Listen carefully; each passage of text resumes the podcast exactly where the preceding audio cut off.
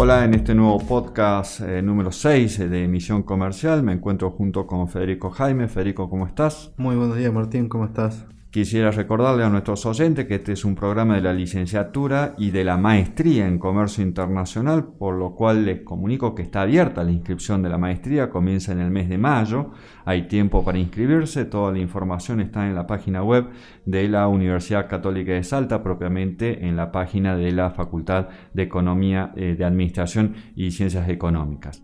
Este programa está hecho a partir de artículos de diario El Perfil, El Litoral, La Nación, un artículo de Nelson Fernández, Telam e Infobae. El tema de la flexibilización provocó un fuerte intercambio de opiniones entre Alberto Fernández y el presidente uruguayo Luis Lacalle Pou durante la ceremonia conmemorativa en alusión a los 30 años del Mercosur el pasado 26 de marzo.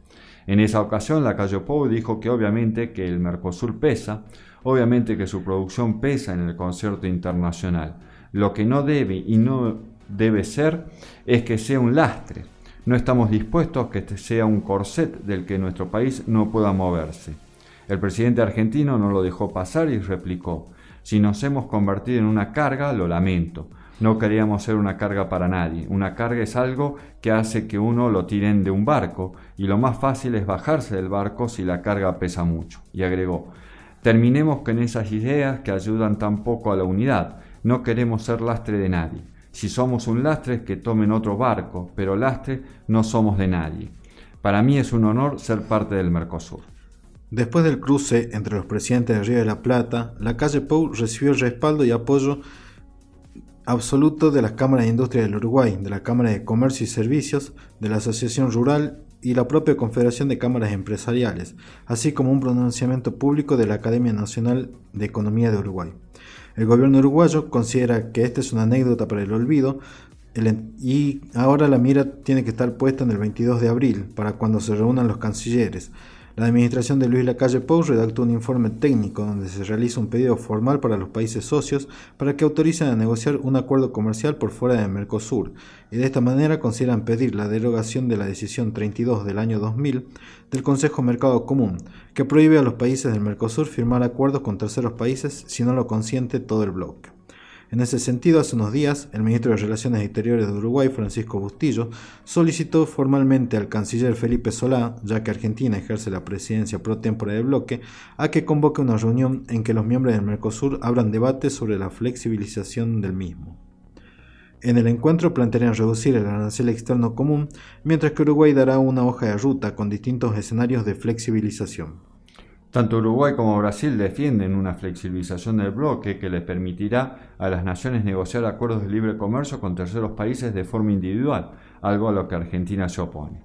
Somos la quinta región más proteccionista del mundo y miramos y tenemos los monstruos asiáticos generando más mercado, consumiendo lo que se produce, no en Uruguay, en la región.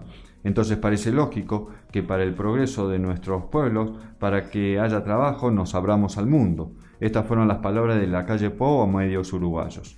Citan como ejemplos el acuerdo con México en proceso de negociación y el que Paraguay ya firmó con Taiwán, aunque este último es un caso particular, ya que Paraguay no reconoce a la República Popular China y sí a la República Nacionalista China, asentada en Taiwán, al contrario de los otros países miembros del Mercosur, con lo cual no es un acuerdo con otro Estado, de acuerdo a lo que interpreta la decisión 32 del año 2000.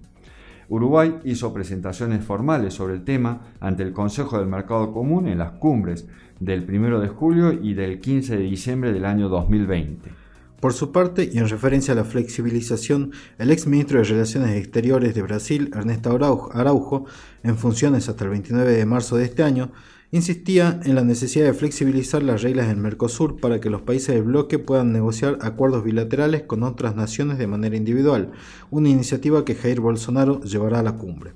Estamos pensando en flexibilizar el Mercosur para que podamos agilizar la negociación de acuerdos cuando haya una disposición diferente de cada uno de los bloques, remarcaba Araujo en conferencia de prensa antes de su renuncia.